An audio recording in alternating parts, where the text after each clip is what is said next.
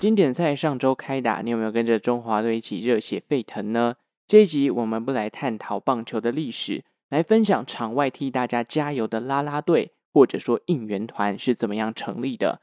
十九世纪末，啦啦队的雏形逐渐出现，但这一开始可都是以男性为主。之后还有哪些演变呢？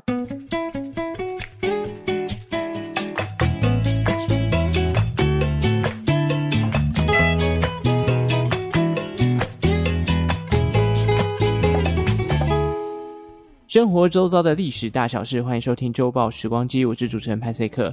现在的时间呢，哦，就是我刚看完中华队对上荷兰的比赛，这场比赛真的很精彩哦。上半场这个张玉成的满贯炮，然后林立猛打赏，整个让这个所有的观众啊，我在电视前面也跟着沸腾起来，就是哇，好险有这一支满贯炮！你看中场的比数是九比五，刚好就差这四分哦。还有这个中继的吴哲源是投的非常非常的精彩哦。总之，中华队拿下这个非常关键的一胜。接下来明天要跟古巴对决，也是希望中华队能顺利的拿下胜投啦。那也希望我们的国防部长张玉成可以在敬礼有没有再打几支全垒打出来？不知道大家有没有 follow 这个经典赛啦？这种大比赛，说实话哦，真的有时候不是单看实力这么简单而已，还有一些运气啊，跟上场时候选手的心态。如果心态崩了，其实实力也没有办法真正的发挥出来哦。世界棒球经典赛呢，是每四年举办一次，就跟奥运还有世足赛一样。上一届举办的时间是二零一七年，那一样是因为这个该死的新冠肺炎嘛，才又延了两年。二零二三年的时候，经典赛才这个举办。哦，那经典赛的主办单位呢，是美国职棒大联盟跟 WBSC 世界棒垒球联合主办的。打从二零零六年的时候就举办到现在，也是最多大联盟球星会参加的棒球赛事。可以知道这样的比赛它的等级是有多高咯。那可能大家就会好奇啊，既然二零一七年也有办经典赛，为什么这个好像电视转播的时候看到的广告都是在回味二零一三年呢？那是因为二零一七年的这个战绩啊是有那么一点惨烈啦。第一轮我们就以零胜三败遭到淘汰咯。但二零一三年的话，如果是这个长期有在追踪棒球的听众的话，应该都会对这一届蛮有印象的。当年的王哥哥、王建民啊、杨代刚啊、彭政闵等等，我们是以分组第一的姿态进入复赛。那时候其实很多人的棒球魂都被燃起了嘛。不过中华队在经典赛的战绩一直都是比较闷一点，希望这一届呢能有所突破。目前中华队在经典赛最好的名次是第八名，比起其他像是在亚运或是亚锦赛拿过冠军哦，这个名次真的是有一点差强人意啦。不过不同赛事的强度当然不一样。总之呢，希望中华队能在这一届的经典赛有一个非常亮眼的成绩。不过在看棒球之余哦，长镜头追逐的诶，不一定是场上的投手或是选手哦，甚至连转播单位的导播啊，都会寻找所谓场外的焦点。没错，那就是台上的啦啦队啦。或者你说是应援团、后援会等等，有网友说呢，这次中华队最强的战力不是那些旅外球星，而是短金啊、林香啊、圈圈、Yuri 等等哦，这些啦啦队啦。那要比应援团，我们等于是碾压对手嘛。既然如此，派赛克这一集呢，就来跟大家聊聊啦啦队的起源，以及一些有关于应援团的演变吧。在正式进入主题之前呢，哎，跟大家分享一个消息哦。Spotify 开放留言啦，还有这个投票的活动，所以如果你是用 Spotify 听周报时光机的听众，记得到这个 Spotify 的平台上面留言给我，参加一些互动。有互动的话呢，Spotify 也会把周报时光机这个频道推荐出去，那就会有更多人有机会听到我的频道啦。那当然也别忘了追踪周报时光机的 IG 哦，连接就在下方的资讯栏。要讲到啦啦队的起源，我们先回到十九世纪中的美国。当时美国大学的校园内啊，正掀起所谓的美式足球热。一八六九年的时候，位在纽泽西州的两所大学普林斯顿以及罗格斯展开了史上第一场校园美式足球比赛。那随着美式足球在各大校园风靡起来啊。西元一八八四年的时候，有一位叫做 Thomas Peebles 的人呢，当时在明尼苏达大学任教的同时，兼任了美式足球队的教练。他将队呼的观念带进了学校里面。那一八九八年的时候，在一场校际比赛中啊，明尼苏达大学的学生呢，有一位叫做 Johnny Campbell，他热情的呐喊，把队呼带进了这个场上。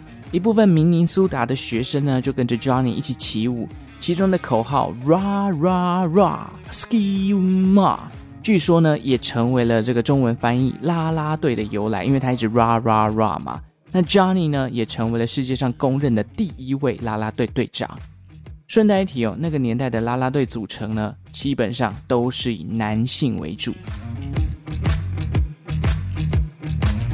那随着明尼苏达大学的带动，很多校队也开始组织自己的啦啦队，成员多半都来自于这个退役的球员啊，或者是该校热衷于校际比赛的学生。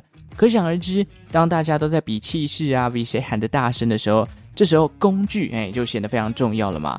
你看这个旗子啊，大声公啊。或者是建立组织、扩充人数，因为人多，这个气势就强嘛。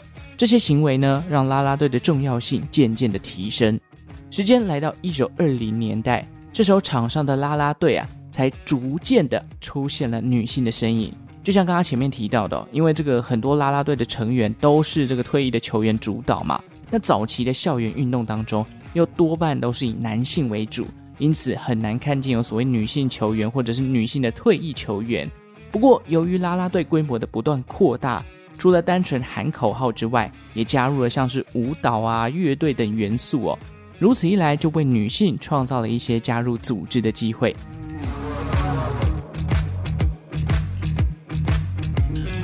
那当时啊，啦啦队的制服当然不像现在这么的青春洋溢哈，主要都是长袖长裤，而且是毛衣高领的那种哦。上面呢会印有代表自己学校的 logo 或者是图案，那女性则是穿着长裙。你不觉得穿裙子跳舞真的是逼死人吗？感觉很危险，有没有？那是什么时候开始啦啦队的女生成员才开始变多的呢？答案是在二战之后，因为二战期间啊，男生多半都去从军打仗了嘛，那日常生活中的工作缺口就必须由女性来补上。以二战期间的美国女性来说，其实很多的妇女都加入了部队的后勤工作，包含像是一些文书处理啊、行政业务，或者是护士，甚至修理机械设备啊、农务工作等等，女性都加入了这些领域。那随着二战的结束，一九四八年的时候，美国成立了简称 NCA 的美国啦啦队协会。那这个协会的创办人呢，就是被称为现代啦啦队之父的 Lawrence Herkimer。Lawrence 其实本身之前就担任过南方卫理会大学的啦啦队队长。一九四八年他毕业之后，延续了自己对于啦啦队的热情，向亲戚借了六百美元，成立了第一个啦啦队的训练营。同时呢，他也找了一份正职的工作，可以说一毕业就开启了他的斜杠人生。那训练营成立的第一年啊，Lawrence 总共招收到了五十三个成员。那既然是训练营，自然而然要有教练来教这些成员怎么做好啦啦队的本分嘛，所以在训练上也更有组织哦。因此，第一年来参与的学生啊，他觉得，诶，参加这个训练营呢，让我学到了很多的东西，给出了很多的正面的评价，以至于第二年呢，啊，Lawrence 的啦啦队训练营人数就暴增到了三百五十人，甚至后来啊，Lawrence 在这个训练营的收入超越了他正职工作的薪水，可见。这个啦啦队的这个领域，还真的蛮多人有兴趣的哦。那派翠克来补充一个关于 Lawrence 的事迹啦。前面有提到他以前就是啦啦队队长嘛，所以呢，他自然而然也有一些舞蹈的底子。那据说啦啦队里面有一个这个特技动作叫做 Herky，名称呢就是来自于 Lawrence Herkimer 的 Herkimer。那因为这个动作就是他发明的。大家有兴趣去看这个动作怎么做的话呢？派翠克呢会把相关的教学影片放在资讯栏下方。诶，大家有兴趣可以去点来看看，看你做不做到这个动作。看起来不难哦，但是要跳起来，然后完成这个 herky，似乎还是要一点这个呃运动神经吧。像我这种运动白痴，可能就没办法。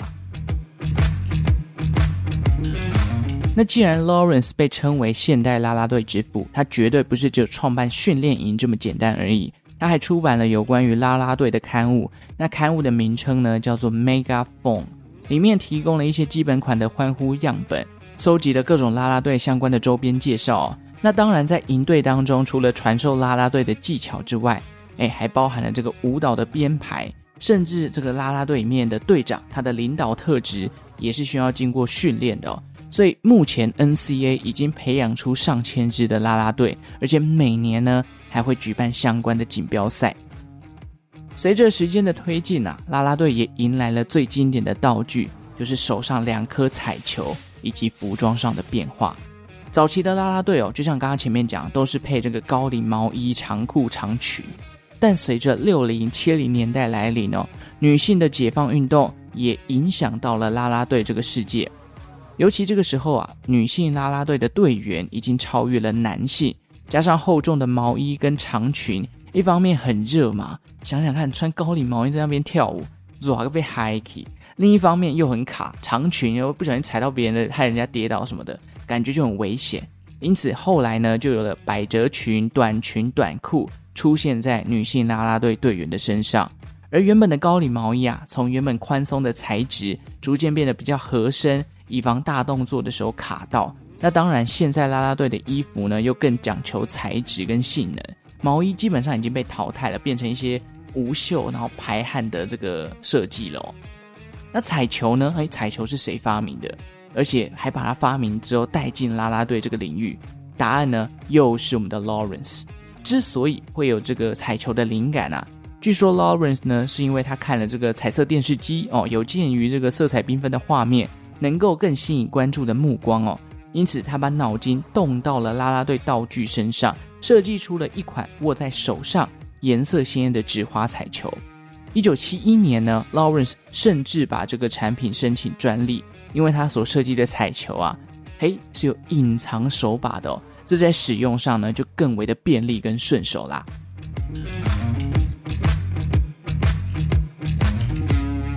那进入八零年代之后呢，Lawrence 手上的这个营队啊，还有贩售专利彩球跟提供各大校园啦啦队服装的业务。据说当时美国将近六成以上的都由 Lawrence 的团队一手包办，所以呢，你把 Lawrence 称为现代啦啦队之父，真的是当之无愧啦。那他所成立的这个 NCA 全美啦啦队协会，在他退休之后啊，也转交给了以前的同事，而这位同事呢，他叫做 Jeff Webb。他后来自己离职出来创办公司。那 Jeff 跟 Lawrence 很像哦，就是他们对于啦啦队的事业都充满了热情。后续 Jeff 成立的组织叫做环球啦啦队协会，简称 UCA，还有跨国的非营利组织叫做 ICU，专门向全球推广啦啦队这项运动。好，讲到这边就可以知道，啦啦队已经是一个全世界都会去参与的。呃，体育赛事了，它从一开始只是帮呃可能球团加油，到后来它变成是一种竞技项目，甚至哦，这个二零二八年啊，据说竞技啦啦队有可能会在奥运场上登场哦，因为这个刚刚提到的这个非营利组织 ICU 啊，他花费了数十年的时间，想将这项运动带进奥运的赛场上。最终呢，奥委会也同意他们的提案，将啦啦队是否纳入奥运比赛的项目作为后续讨论跟投票的议题。至于二零二八年是否能在洛杉矶奥运上面看到这个竞技啦啦队的项目呢？我们就拭目以待奥委会最后的投票结果吧。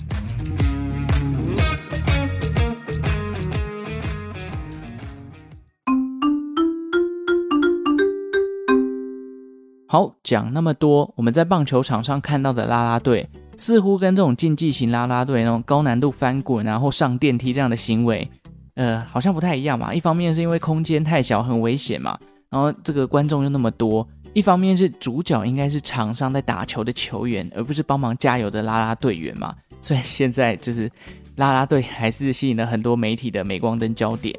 那这种棒球场上的啦啦队有什么不一样呢？其实我们除了听到啦啦队这个称呼呢，大家应该都有听过应援团吧，或者说后援会啦。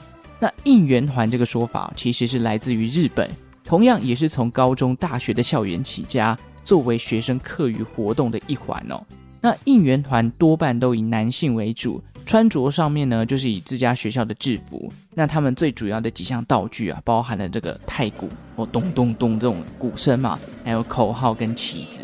因此呢，旗手据说也是这个应援团里面非常重要的灵魂人物。再来就是鼓手，诶，如果你这个节奏打得不好，那个口号喊不好，那第一个找你算账嘛。所以如果你今天在场上旗子挥不开，鼓打得乱七八糟，这场比赛输了，我觉得应援团肯定也要负责任啊。那同样因为时代的转变，应援团呢也不再只是那么单纯的一些业务哦，他们也开始哦在风格上有所转变。除了传统的太鼓之外呢，哦越来越多不同的乐器也进来了，像是融合了一些比较西方的啊。那像大家应该如果有看经典赛，也会看到小号嘛或长笛等等的乐器。顺带一提，日本的职棒应援团哦，哎，我查到的时候吓了一跳啊，疑似是没有薪水的哦，这让我真的很 shock 哎。这是我看到一篇日本的报道，他好像本身就是在这个职棒应援团里面兼职的一个日本人，他分享说，球队不会支付薪水之外，每一次出征的旅费啊、门票啊、交通费啊都要自理。而且最夸张的是什么？那应援团里面有乐器嘛，连这个乐器都要自费，哇，觉得很可怕，有没有？就是你要当一个称职的应援团团员，你可能要花很多的钱。但也因为这个应援团不是什么工作，它就是一种志愿的服务，所以如果他们真的要成为应援团的一份子，除了这些费用要自己出之外，还要通过日本职棒协会的考试。诶，我觉得这到底要多大的热忱才能去担任这样的角色？真的是太可怕了哦，必须要给这些应援团的团员们一个大大的 respect。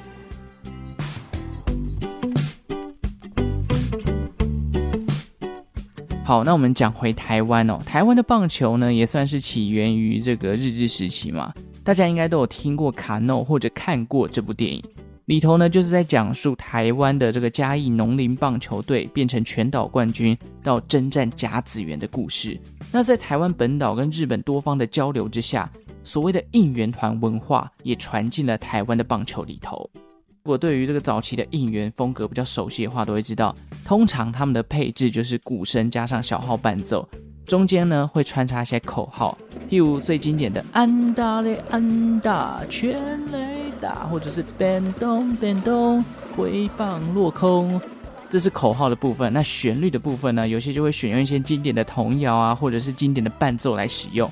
譬如说啊，新农牛以前就用过《丢丢当啊》跟柯南的主题曲。那拉米狗或者说拉纽啊，他们就用过《少林足球》，就大师兄林志胜的这个主题曲嘛。后来这些经典款呢，遇到一些当家的球星，相加起来就衍生出了他们专属的应援曲。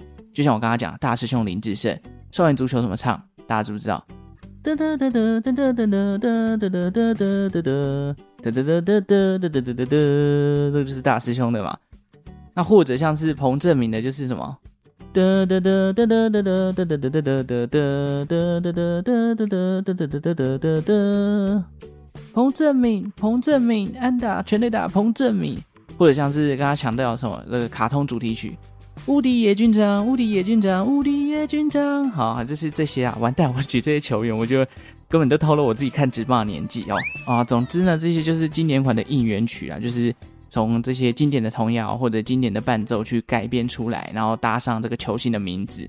后来呢，这几年的应援曲上面啊，曲风就不再只是单纯这种口号加上鼓声跟小号啊，场上也引进了韩国的应援方式。诶，韩国有什么不一样？韩国啊，就多了一些电音跟带动唱的部分。也就是这个时候，啦啦队的队员们，或者说啦啦队的女孩们，开始成为了场外的焦点哦。而这些电子音乐跟带动唱啊，就得靠各队的应援团动脑啊。不管是编舞啊、编曲啊，或者是这个重要的口号等等，那最经典的就是噔噔噔噔噔噔噔噔噔噔噔噔噔噔噔，炸裂陈子豪哦，这应该是最经典，大家都知道的吧？那当然说回来，要在场外带动气氛哦，那个关键的人物还是那个拿着麦克风喊到全场沸腾的应援团团长。那像这一次经典赛的应援团团长，就是中华职棒五队的这个团长都到了，像是。呃，乐天桃园的 Rina，中信兄弟的小白啊，富邦悍将的 Travis Travis 真的是摇头晃脑，摇到头都快断了。然后这个统一师的达平跟魏全龙的勋基，他们呢就是这个啊、在场上带着他们一起呼口号的重要关键人物啦。好，这边派翠克再来卖弄一下老人臭。统一师二零零六年到二零零八年的时候，有一位超级洋将。叫做布雷哦。布雷呢，他非常的会打全雷打。总之呢，他那时候是统一师非常重要的一位洋将，因此哦，应援团为他做了一个轰天雷的道具。这个轰天雷道具呢，也成为了统一师的这个经典代表之作啦。那个年代的统一师应援团团长，真的是看直棒，就算你不支持统一师，你都知道的人物，就叫做彪哥哦。你可以看到他非常非常的卖力。彪哥他的本名叫何信彪，之前是在同一企业工作了。一九九一年呢，他进入了同一师的后援管理会。三十多年时光哦，他仍然为这个职棒付出他自己的热血啦。上上届的经典赛，二零一三年呢，他也是应援团的一份子。现在不知道他还是不是在球场上带气氛的那个人。虽然我不是统一的球迷啊，但印象非常深刻。彪哥每次在电视上看到彪哥，我都会觉得这人的精神呢，势必在场上会影响所有在场的球迷啦。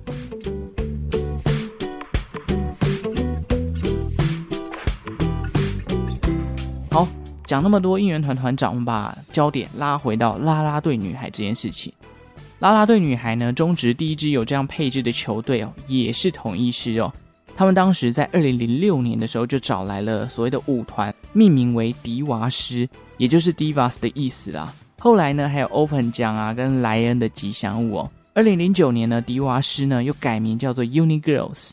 这时候，其他的队伍也开始慢慢的建制自己的啦啦队，像是 La New Girls 啊啊，或者是新农也有啦啦队等等哦。但以前呢、啊，可能是这个啦啦队的话题性比较没有那么高，大家还是注重在球员身上。虽然网络现在还是很爱比较哪一队的啦啦队队员比较好看哦，什么林香最香啊，圈圈最高等等。但我觉得适逢经典赛这种一致对外的比赛，所有啦啦队的队员都是最优质的，好不好？而且在这种场合呢，应援曲除了加油，还有一个重点就是影响场上对手的信心嘛。毕竟这就是台湾主场的优势。大家可以观察看看哦。据说中华队在打击的时候，或者是得点圈上有跑者的时候，乐队呢就会演奏那种节奏感非常快的歌曲。一方面是带动观众的热血情绪，另一方面也是干扰对方投手在场上的心态。因为这个节奏快，你你可能情绪会跟着他一起浮动嘛。那球场上投手如果得点全场跑者，要相对的沉稳，好好投球，才能办法把这个出局数给抓到。所以把节奏带快，他可能开始紧张，然后他投球节奏就乱掉了。应援曲的呈现方式哦，事实上都有一些小巧思在里面的。经典赛呢，我是没去现场看啦，但光是隔着电视荧幕，还有这个各大群组，那 Podcast 的群组都在聊哦，你就可以感受到那种凝聚力跟热血沸腾的感觉。看棒球真的心情都很纠结啦，尤其像是前几局这个比分很近的时候，球投下去，下一秒真的什么变化都有可能会发生啊。那意大利跟中华队那场就是嘛，一开始就领先，然后结果中间又被追平，甚至一度被超越，后来要靠全垒打拉开比分。到了九局下半，甚至还没有办法完全放松。我觉得这就是棒球的魅力啊！不到最后一个出局数，你不会知道比赛的结果。即使我这一次没有买运彩哦，都比我当初砸钱看世足还来得有参与感。最后呢，我觉得也必须给我们的应援团一个五星的好评。如此强大的感染力，除了帮中华队增加信心之外，也提升了大家看球的这个动力跟凝聚力。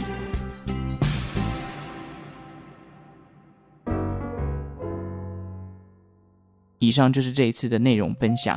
最后呢，我来分享一个啊表单的回复哦。这位呢，他叫做汉克苹果，他想要听的主题说佛跳墙起源印象深刻，食物菜肴的由来都会想多听一些，谢谢。那他想对派翠克说什么呢？他说听了很多 podcast，觉得您在收音、背景音乐都做得很好。当然，更好的是每集节目都让人很感兴趣，很想听。谢谢您制作了这个节目。有些小孩感兴趣的节目，我都会跟小孩一起收听。谢谢汉克苹果。诶，你是不是也在 Apple Podcast 有留言给我？我好像有看到这个名字哦。非常感谢你两边都留言给我啦。我发现我的听众群似乎不少都是爸爸妈妈，而且小孩会跟着一起听哦。希望上一次的保险套单集没有造成各位家长的困扰啦。虽然我们是一个、哦、以健康的态度在探讨保险套的起源，但有些家长可能觉得，诶，小孩还不到接触这个东西的年纪哦。总之，希望大家还是继续支持周报时光机。再次跟使用 Spotify 收听周报时光机的听众朋友说，最近 Spotify 终于开启了留言的功能了。所以呢，只要打开 Spotify，点到单集的页面，往下滑就可以看到回复的按钮。欢迎大家利用这个按钮留言给派翠克，多多跟我互动，让这个节目可以在 Spotify 的平台上传播出去。接下来呢，我也会在 Spotify 上面针对这一集开一个票选活动，这也是它的新功能啊。那这一次票选活动的题目是：如果朋友邀请你来一场投打对决，你会想要当投手呢？还是会想要当打者呢？欢迎大家到 Spotify 这个平台来参与投票哦。好，这集到这边，喜欢周报时光机的听众记得按下订阅的按钮。欢迎大家到 Apple Podcast 或者是 Spotify 给我一个五星的好评，也非常鼓励大家来 IG 跟派翠克互动聊聊天什么的都好。觉得内容不错的话，也欢迎抖内给我，让我维持创作的动力。最后，感谢正在收听的你，为我创造了一次历史的收听记录。我们就下次再见喽，拜拜。